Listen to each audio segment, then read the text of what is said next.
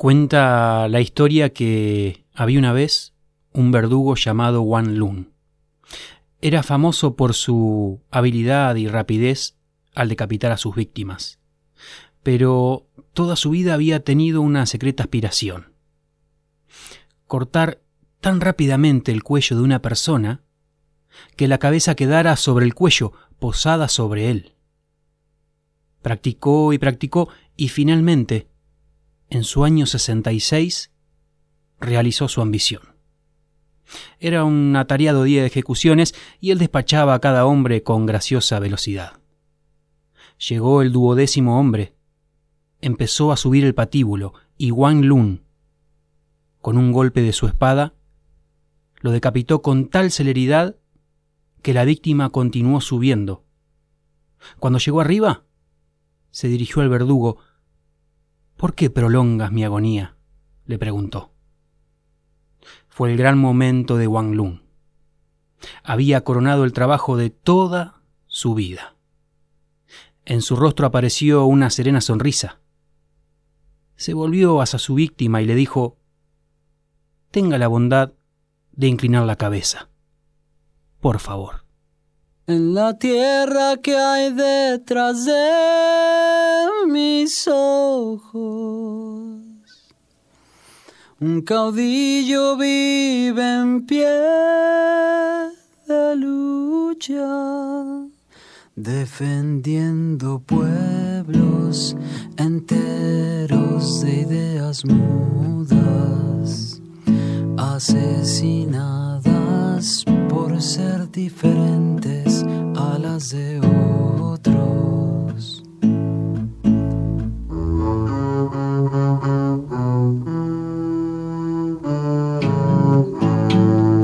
Porque hay verdugos por todos lados, pero este programa es un corte de manga a la muerte. Empieza otra vez.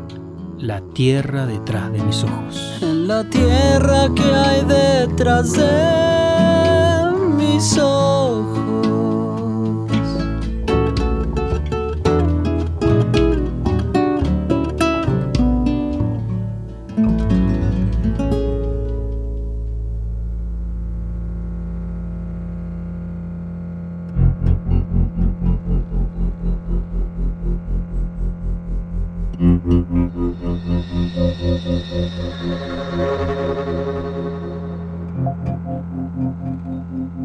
La escena dura menos de 35 segundos.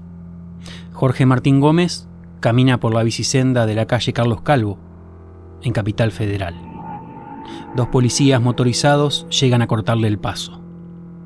Uno salta de la moto y se acerca a Gómez, que camina confundido. Le da una orden y levanta los brazos, esperando que lo imite. El hombre lo mira, impávido, como tratando de comprender qué decía. Tiene las manos detrás del cuerpo. El policía le da una patada en el pecho y el hombre cae desplomado al suelo. Fractura de cráneo, dicen los resultados preliminares de la autopsia. Muerto, minutos después, por la patada del oficial Esteban Armando Ramírez, de la policía de la ciudad.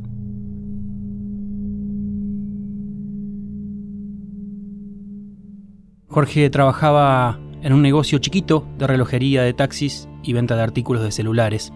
También lo veían mucho en el restaurante La Esquina de Roldán, donde lo esperaban con la comida. Ahí lo querían, lo escuchaban hablar del padre, de su muerte, que, que lo tenía mal todavía.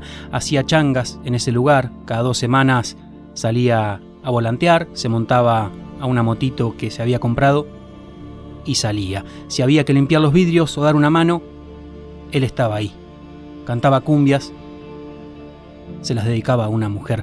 ¿Cuántas historias cortan de cuajo los verdugos? Sí, los que castigan, como en la Europa medieval, los que ejecutan, como en la Inquisición, pero hoy, en nuestras calles, llamándose igual que aquellos, cobrando un sueldo igual que aquellos, recibiendo órdenes institucionales igual que aquellos. ¿Qué había hecho el verdugo con Gómez? Pasó la mañana del lunes no volvía, fueron a la comisaría, no tuvieron suerte. En eso, una prima suya pegó un grito cuando entró a Facebook y vio el video. Otra vez a la comisaría. Era él. Y es que en tiempos de verdugueos al pueblo, no podíamos callar tantos verdugos en el capítulo de hoy, porque están en todos lados, atormentando, con uniformes diferentes, bajo los mismos mandatos. En todos lados, sí. Hasta en las puertas de un supermercado. Otra muerte que no debería haber pasado, otra muerte absurda. Un hombre de 68 años, identificado como Vicente Ferrer, Un hombre que fue a robar. Se llevó sin pagar dos chocolates, Un queso y un aceite de oliva. ¿Cómo puede ser que alguien vaya al supermercado y salga muerto?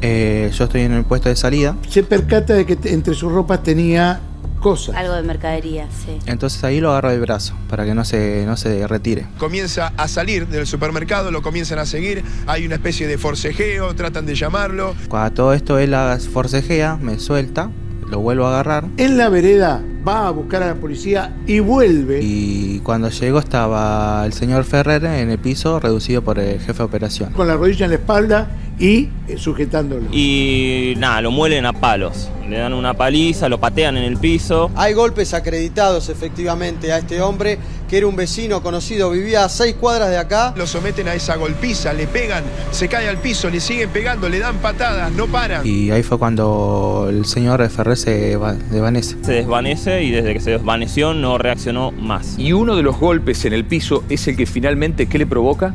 Traumatismo de cráneo, una hemorragia y el resultado muerte. Y termina muriendo de un golpe en la cabeza. Aclaremos esto, es un homicidio. tienen la línea de frenar a cualquier costo a la Sí. gente. Digo, no nos estamos olvidando de eso, pero hay una persona no. muerta. Solamente hice mi trabajo, nada más, nada más que eso, cumplí con mi tarea, con lo que me pagan.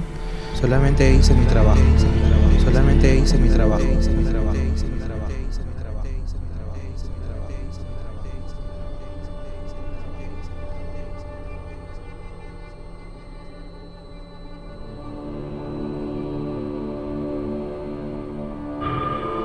¿A modo de qué matan a golpes a este hombre por haber robado? No, no importa lo que robó, digo. digamos, alimentos.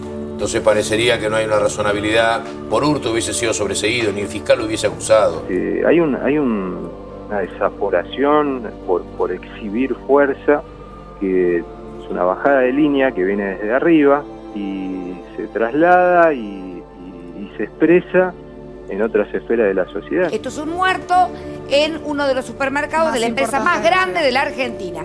Una empresa a la que se le encontró un arsenal en una sucursal, en el subsuelo de una sucursal de la- del barrio de Caballito, el barrio de Paternal, y nunca pasó nada con la causa. Son planes de destrucción, planes de destrucción popular. Digamos, porque esta persona aparentemente tenía hambre, entonces Está bien que actúes, porque estás para eso y no está bien que se lo lleve, pero puedes inferir o que es una persona que está mal o que tiene hambre. Eh, esto es ideológico, es totalmente ideológico. Atención porque es, es un caso de violencia que también podemos poner dentro de los relatos salvajes que tan mal nos hace. ¿eh? y se condice con el constante verdugueo económico que está sufriendo nuestro pueblo. O sea, estamos re- eh, recibiendo eh, un verdugueo a través de los, de los dispositivos represivos y a nivel económico otro verdugueo, totalmente ideológico.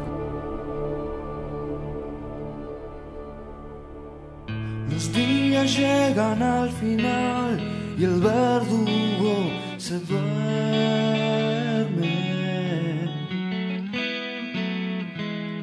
Y sueña que logró escapar a un sitio donde lo espera otra suerte.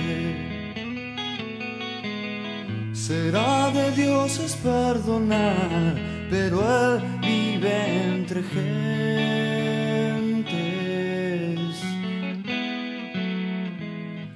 aquellos que debió matar cuando siente amor se le aparecen.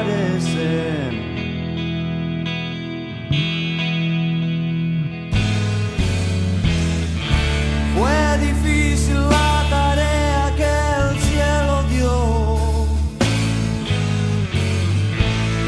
a ese ángel que debía ser Cupido.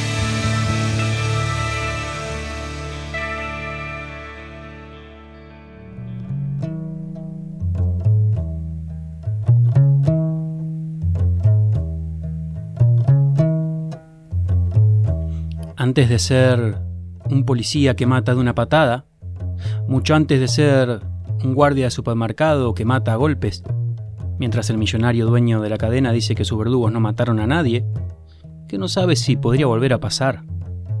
Antes de que un gobierno entregue diplomas de honor a cada matador, el verdugo era mm, un brote joven de un árbol, una rama verde, digamos, que se utilizaba para azotar y castigar. Entonces, a la persona que daba los azotes y los castigos, se le decía igual, verdugo. Parece que muchas culturas usaron la figura del verdugo, eh, pero se hizo legal en la Europa medieval. Tenían una buena paga y hasta un lugar eh, de élite en los cementerios. Mirá vos, en la Inquisición, en la Revolución Francesa o durante la Guerra Civil Española, los verdugos pusieron mano a lo que dictaminaban los tribunales. Eran, bueno, son eh, los ejecutores al servicio del Estado o también de algún sector político y social. Lo que se dice un asesino con uniformes que van cambiando al compás de la moda del castigo. ¿no? Pero también pasaba que en esas mismas sociedades eran odiados por el pueblo y hasta tenían que vivir en las afueras de la ciudad. Y como si el viejito Hellman supiese del capítulo de hoy, escribió alguna vez, Sangre llovió por mi país, de las venas que el verdugo cortó, del corazón que las recuerda. Y recordemos entonces, ¿qué hacen los verdugos? El Senado de la Nación corre hoy el velo de una política que ha sometido a la ganadería argentina al interés del capitalismo extranjero. Las protestas de las víctimas vienen de mucho tiempo atrás. Nos vamos hacia atrás porque hace tiempo hubo un verdugo suelto en el Senado de nuestra nación. El que está hablando es Lisandro de la Torre, o en realidad es Osvaldo Soriano, encarnándolo en la película que cuenta el asesinato en el Parlamento. Año 1935, el senador de la Torre investigó y comprobó los tongos que había en el comercio de la carne entre frigoríficos ingleses y el Estado argentino. En las bodegas de un barco inglés anclado en el puerto encontraron los libros contables, los papeles donde estaban las maniobras de las empresas y el Estado, eh, representado el Estado mm, en el Senado por el ministro de, de Agricultura, Luis Duau, y el ministro de Hacienda, Federico Pinedo. Pinedo, sí, el que tenemos hoy viene de ahí, viene de allá. Por eso dale que te dale, con que quieren borrar la historia. Plena década infame. Además veníamos del pacto Roca-Runciman, que se había hecho dos años antes con Inglaterra, y ya te imaginarás las condiciones de todo lo que firmaban estos muchachos, ¿no? Hasta el mismo Lisandro de la Torre, apenas hecho el pacto, dijo en un discurso que alguna explicación hay que buscar ante el hecho de que en Argentina podrán perseguir el lucro privado las empresas extranjeras y no lo podrán las empresas nacionales. Pero no vinimos a este programa a hablar de coimas y negocios nada más, sino de muertes que alguien encarga y verdugos que esperan. Y el que estaba esperando en el recinto era el ex comisario Ramón Valdés, amigo de los ministros que te contamos.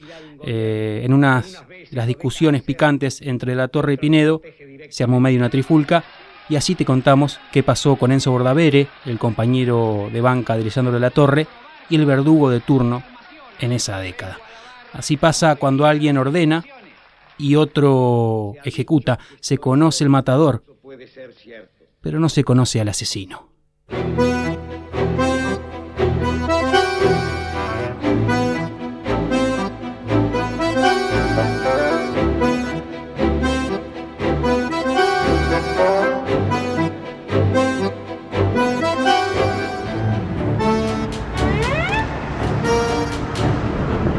Casa de las Leyes, el Parlamento Nacional, ha participado activamente de todos los avatares de nuestra agitada evolución republicana. Estamos en el recinto del Honorable Senado de la Nación. En este momento estamos ubicados en una banca que en su momento marcó toda una etapa política argentina. En esta banca se sentaba en 1935 el doctor Lisandro de la Torre. Pido la palabra. Tiene la palabra el señor senador por Santa Fe. Los hechos que no tienen una explicación lógica y honesta necesariamente deben tener una explicación ilógica y deshonesta. Y el 23 de julio de ese año, cuando se efectuaba aquí, en este Senado, el histórico debate de las carnes, se produjo el gravísimo e insólito incidente que costara la vida al senador electo por la provincia de Santa Fe, Enzo Pordavé. Es pues por el gusto de inventar mentiras que el señor ministro de Hacienda... No permito eso, señor presidente. Ruego al señor senador que guarde estilo en sus expresiones. Y a lo que no es cierto, ¿cómo se le llama? Inexacto.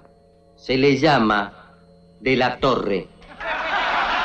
El ministro dice eso porque es tan insolente como cobarde. Eso es una provocación. No tiene derecho a hacer valer sus canas. Yo no he hecho valer nada. La presidencia debe Sí, lo ha hecho. obligarlo a guardar. Pido la palabra para poner en su lugar Como al se recordará, No se puede el doctor Lisandro de la Torre tuvo desde esta banca un gravísimo altercado con el entonces secretario de Hacienda, doctor Federico Pinedo. Y cuando ese incidente se producía, desde el lugar reservado para el público hacia el cual nos dirigimos, una persona con un arma en la mano comenzó a disparar hacia el legislador santafesino. Se interpuso el senador electo Enzo Pordaver, correligionario de Lisandro de la Torre, y eso le costó la vida.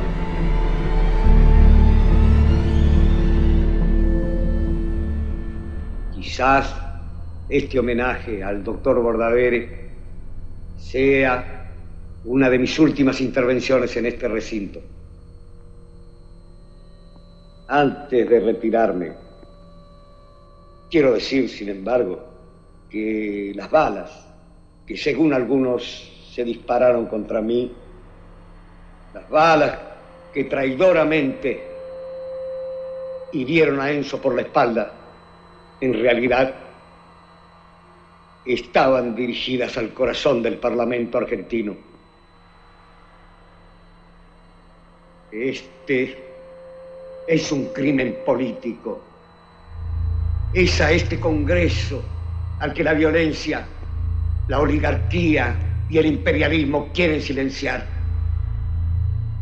Porque aún este Congreso, viciado por el fraude y la obsecuencia, los incomoda. Porque en este Congreso resuenan voces que en otro sitio no se escucharían.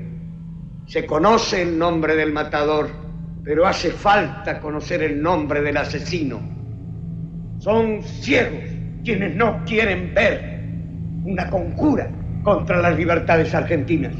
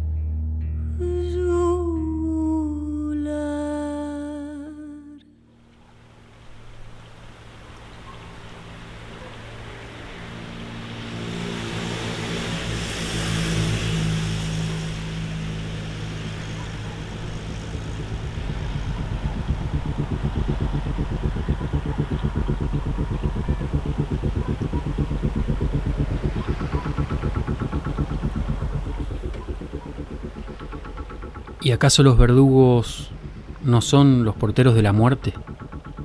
Nunca los dueños de casa, los patrones de estancia.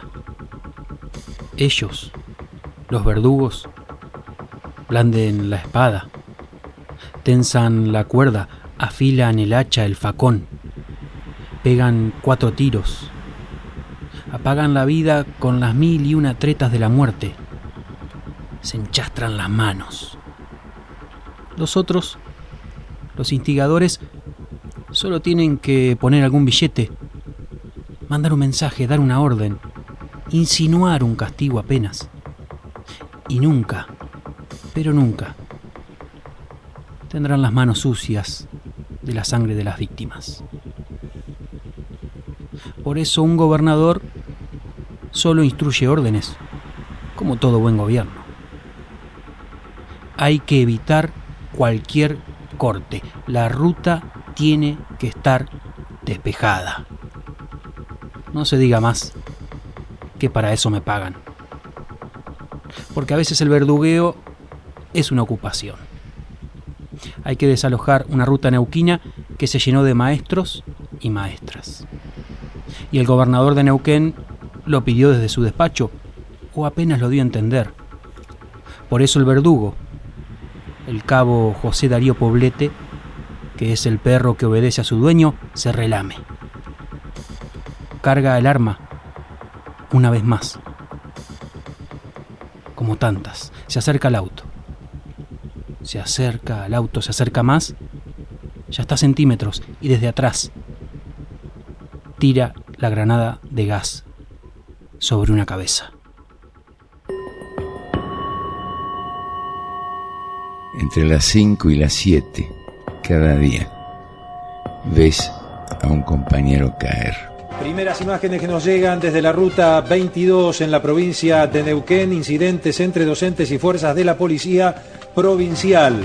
Hubo una cacería de, trabaja, de, de, la policía hacia los trabajadores, hay compañeros heridos. Varios heridos por el efecto de las balas de goma de la policía, uno de ellos está grave. Carlos Fuentealba, un docente de 41 años, profesor de física. Su estado es grave. Está crítico, está agonizando. Recibió el impacto de un gas lacrimógeno en su rostro cuando estaba dentro de su auto. Concretamente, y para ser claros, le partieron la cabeza.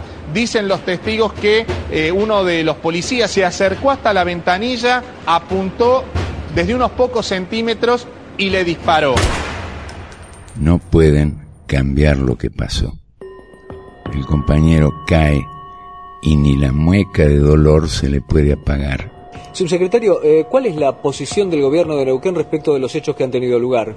No, eh, no hace falta que lo aclare, pero lo hago con mucho gusto. Por favor. Realmente estas cosas se lamentan. Todos lamentamos de tener que haber llegado a esta instancia. Eh, en, en la ruta y en estos cortes había familias de turistas que estaban, eh, estuvieron varias horas varados en los caminos.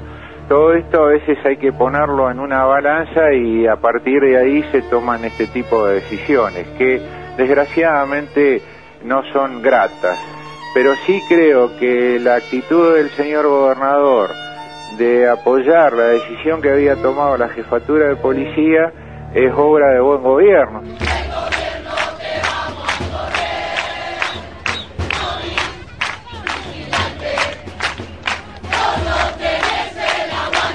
Eh, hay que dividir la actuación de, las de la policía en, en, dos aspectos.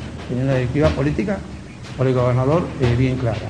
Y obviamente al, al no haber eh, un acuerdo hubo un enfrentamiento. Y al haber un, enfrentamiento eh, hubo de, de ambos sectores, hubo ataques. Lo que no califico de ninguna manera, y voy a ser muy concreto para que quede clara, es la actuación del policía que tiró a Malzamba. Lo que no califico, lo que no califico, lo que no califico, no califico. No pueden cambiar lo que pasó.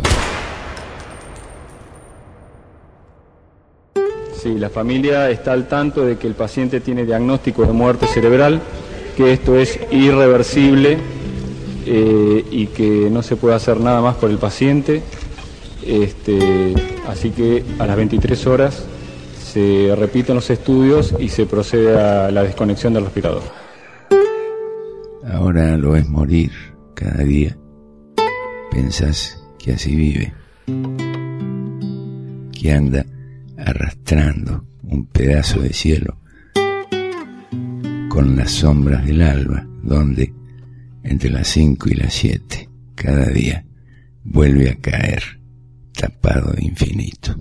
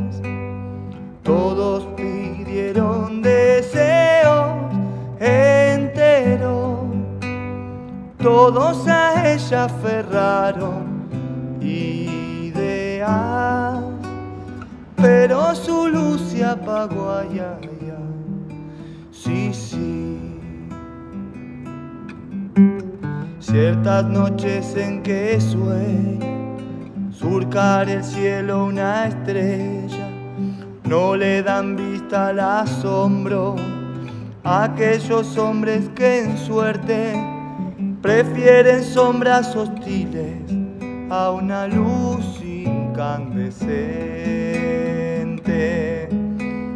Y en el murmullo del alma, donde se mezclan las horas, hablan los sueños callados, quieren andar el presente y en la costumbre se vuelven los tres deseos de siempre.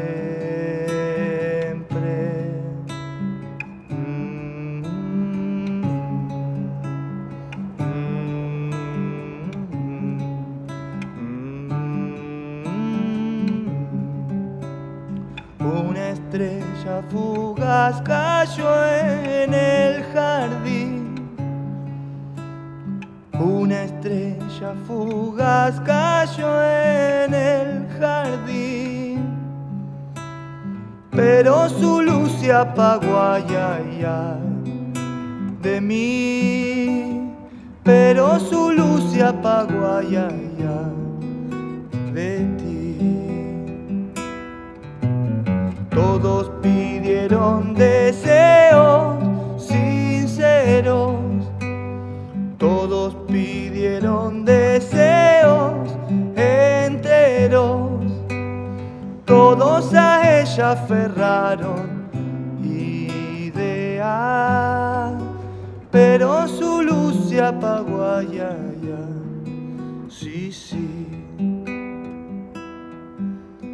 y en lo fugaz de la vida y en el calor del silencio baila triste la leyenda que el pueblo comenta riendo.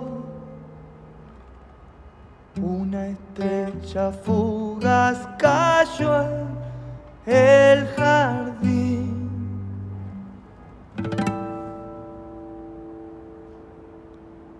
Y vamos a, desandar las verdugueadas hasta un poco más atrás todavía, hasta el momento en que este país tenía que ir para un lado o para el otro. Mirá lo que cuenta José María Rosa, hablando del terror, de los verdugos unitarios, las salvajadas y los tormentos de estos varoncitos sometedores.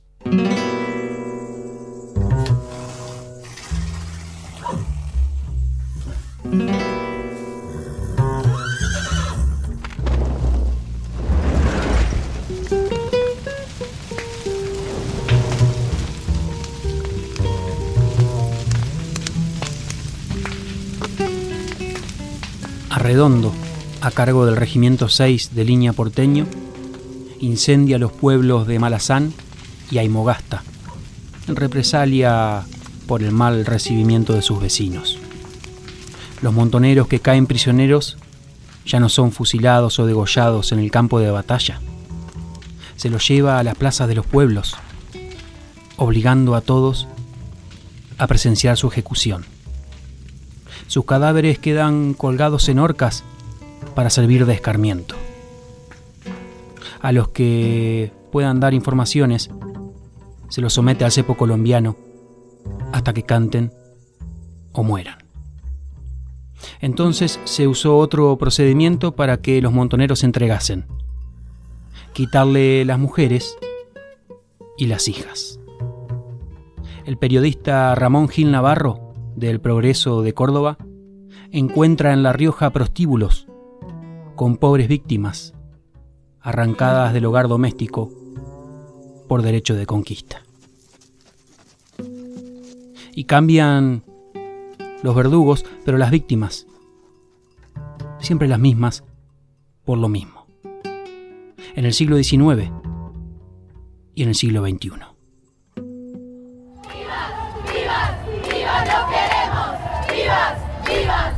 ¡Vivas! ¡No queremos! ¡Vivas! ¡Vivas! ¡Vivas! ¡No queremos! ¡Vivas! Contanos por qué, por qué están acá hoy en Ni Una Menos. Bueno, lamentablemente es una fecha en la cual nosotros reivindicamos y estamos en la calle. Eh, es, un, es una fecha dolorosa para nosotras.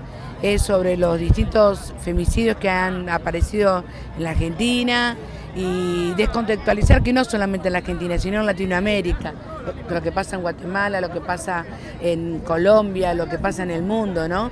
El, cuerpo de las mujeres como territorio de guerra, como el territorio para poder violar, matar, eh, violentar, empalar, descuartizar, quemar. Mi nombre es Gabriel López, eh, hermano de, una víctima, Gisela Alejandra López, una chica brutalmente asesinada en, en Santa Elena, Entre Ríos, departamento de La Paz.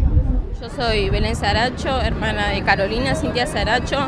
Caro tenía 29 años, fue víctima de femicidio el 21 de enero del 2017 en la provincia de Salta. Yo vengo porque mi, mi hija fue muchos años golpeada, hice cantidad de denuncias, nunca la policía hizo nada, hizo una perimetral, tampoco respetó la perimetral, venía cuando él quería, el patrullero nunca vino y siempre le agarró a los golpes a ella. La verdad que se han hecho muy mal las cosas por parte de la policía local también, porque cuando fuimos a radicar la denuncia el día 23 de, abril nos dijeron que Gisela se había ido con un macho, esos términos usó el, policía Romero. Y se lo dijo a mi vieja, yo estando presente ahí cuando fuimos a radicar la denuncia, la buscamos por los boliches, por toda la zona.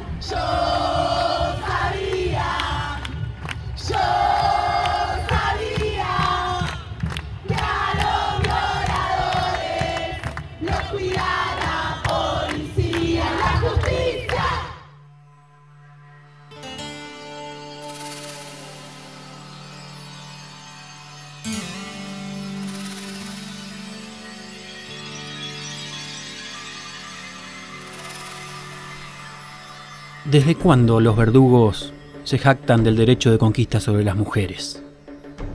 Desde el 1500, por ejemplo, con Colón regalando mujeres a sus camaradas para que las azoten entre las velas, para que el gemido sea un grito entre las olas y las islas, para que después de violarlas digan que las indias son todas putas.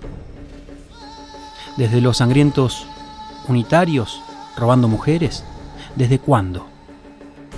Hasta dónde los verdugos machitos van a someterlas.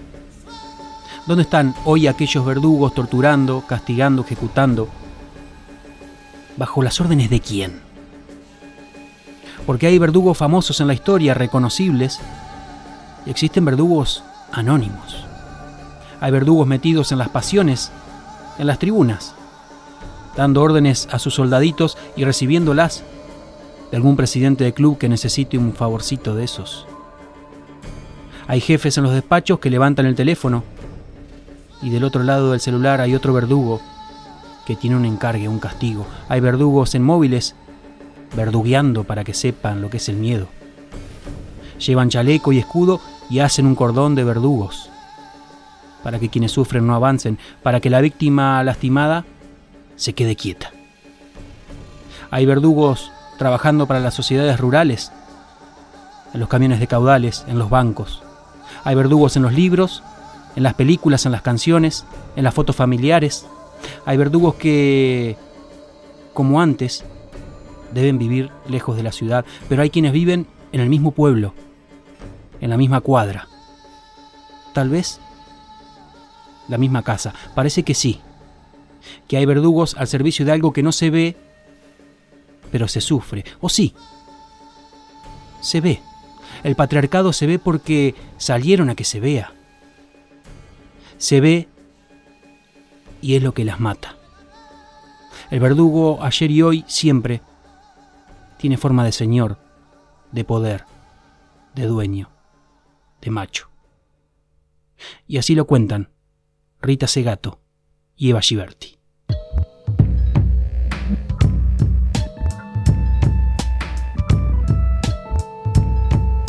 Yo creo que es importantísimo situar todas las violencias y la violencia de género también en la fase histórica y ver cómo se expresa el poder, porque la relación de género es primeramente un lenguaje de poder, es una relación de poder, una estructura relacional de poderes diferenciales, de asimétrica, que se expresa ahí.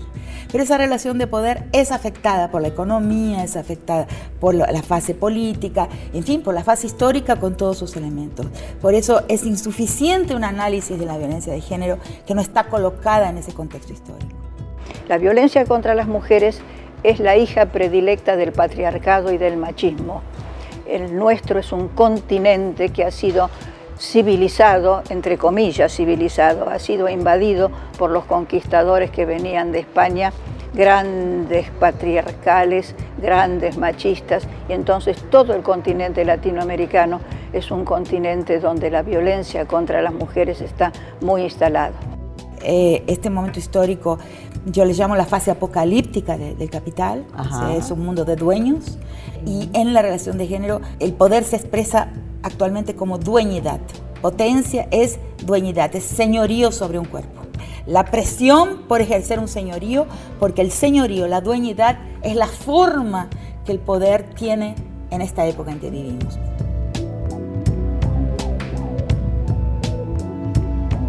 Hoy tenemos gigantescos feudos corporativos, o sea, personas que por el grado de riqueza que, tienen, que, que administran, eh, tienen poder sobre la vida y sobre la muerte, y ese poder sobre la vida y sobre la muerte que produce una falencia institucional y muestra la, ficcionalidad del Estado, ¿no? se expresa en, la, en lo que le pasa al cuerpo de las mujeres, se expresa en la dominación, en la dueñidad sobre el cuerpo femenino.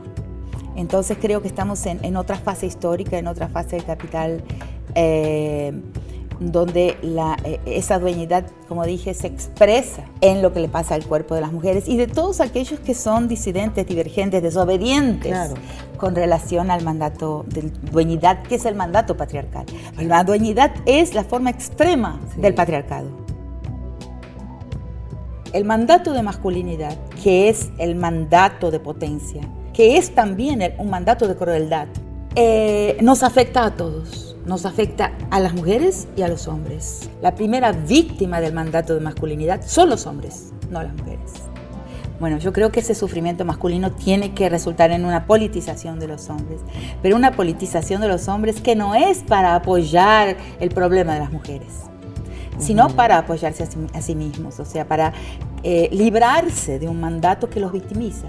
Que es el mandato de ser más potente, de demostrar su potencia sexual, económica, bélica, política, intelectual, moral.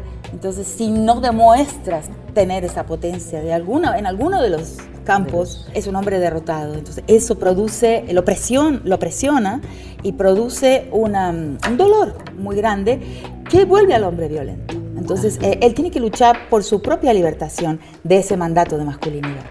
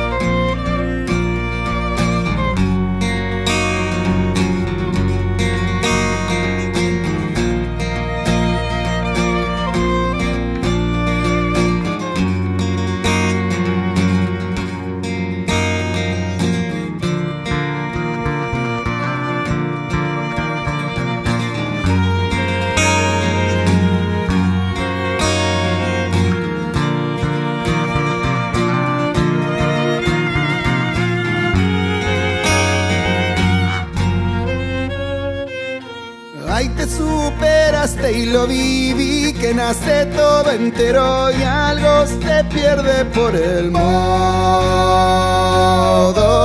de hacerlo. Salgo de este pozo y arranco todo de cero y ahora se inclina la balanza y ahora pido yo, pido que se abra todo porque acabo y de nuevo entero a pedazos, pero voy, voy, voy, voy.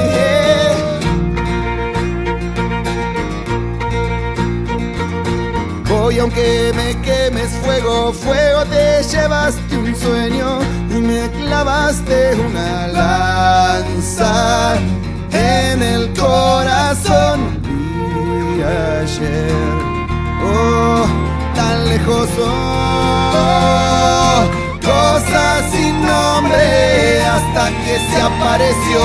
Todo estalla alguna vez, párense todos de pie. Oh, le subí el volumen cero.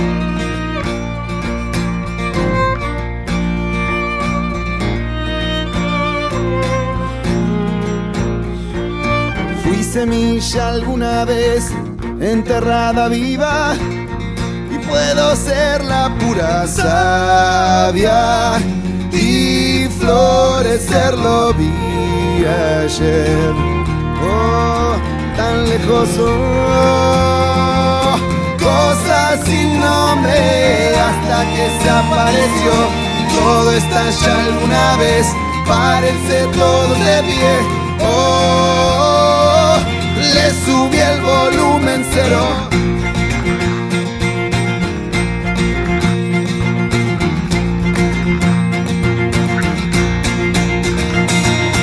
Calma, no te vayas que la adrenalina quiero vivirla de este modo. Y acelero si la cuenta dura 10, ya quiero pista. Solo soporto hasta cuatro y despego vi ayer. Oh, tan lejos oh, cosas sin nombre hasta que se apareció. Todo estalla alguna vez, párense todos de pie. Oh, le subí el volumen cero.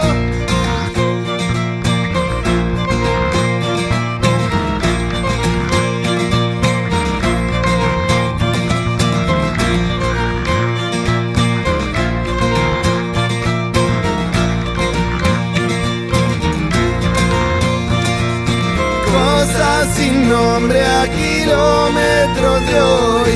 Cosas sin nombre a kilómetros de hoy. Cosas sin nombre a kilómetros de hoy. Cosas sin nombre y si voy, sacúdeme.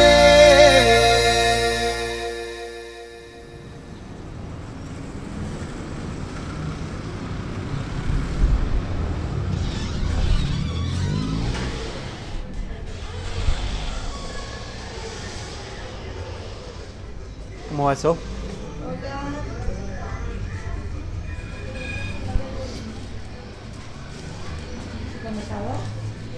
Y antes de venirme para la radio, pasé a comprar una yerba y unas galletitas. Mientras daba vuelta por los pasillos del súper, pensaba en, en todo el pasar del capítulo de hoy. ¿Realmente un supermercado es un lugar para morir? ¿Para que te maten?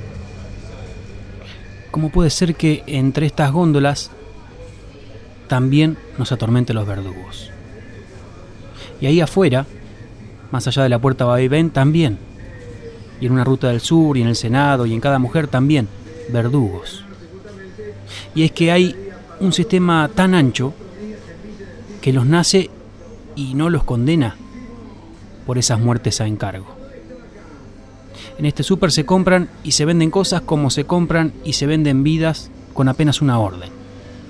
Una orden que a veces se ve y a veces no, pero siempre hay alguien esperándolas. Solo que las pibas y sus madres y sus tías y sus hermanas y sus amigas y sus compañeras nos enseñaron que se puede salir a cazar verdugos y que una vez identificados hay que ir más allá y tumbar el sistema que lo sostiene. Primero al que se enchastra las manos, después a eso que lo empuja. Salimos a cazar verdugos en el programa de hoy.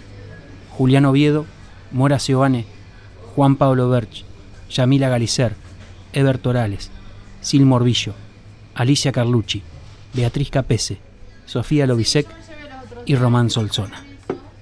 Anda poniendo la pava, que acá llevamos la yerba y nos sentirá llegar otra vez, como siempre.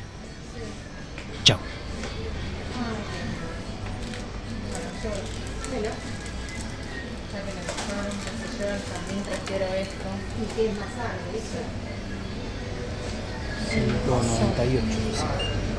¿198? Muchas gracias. Muy bien.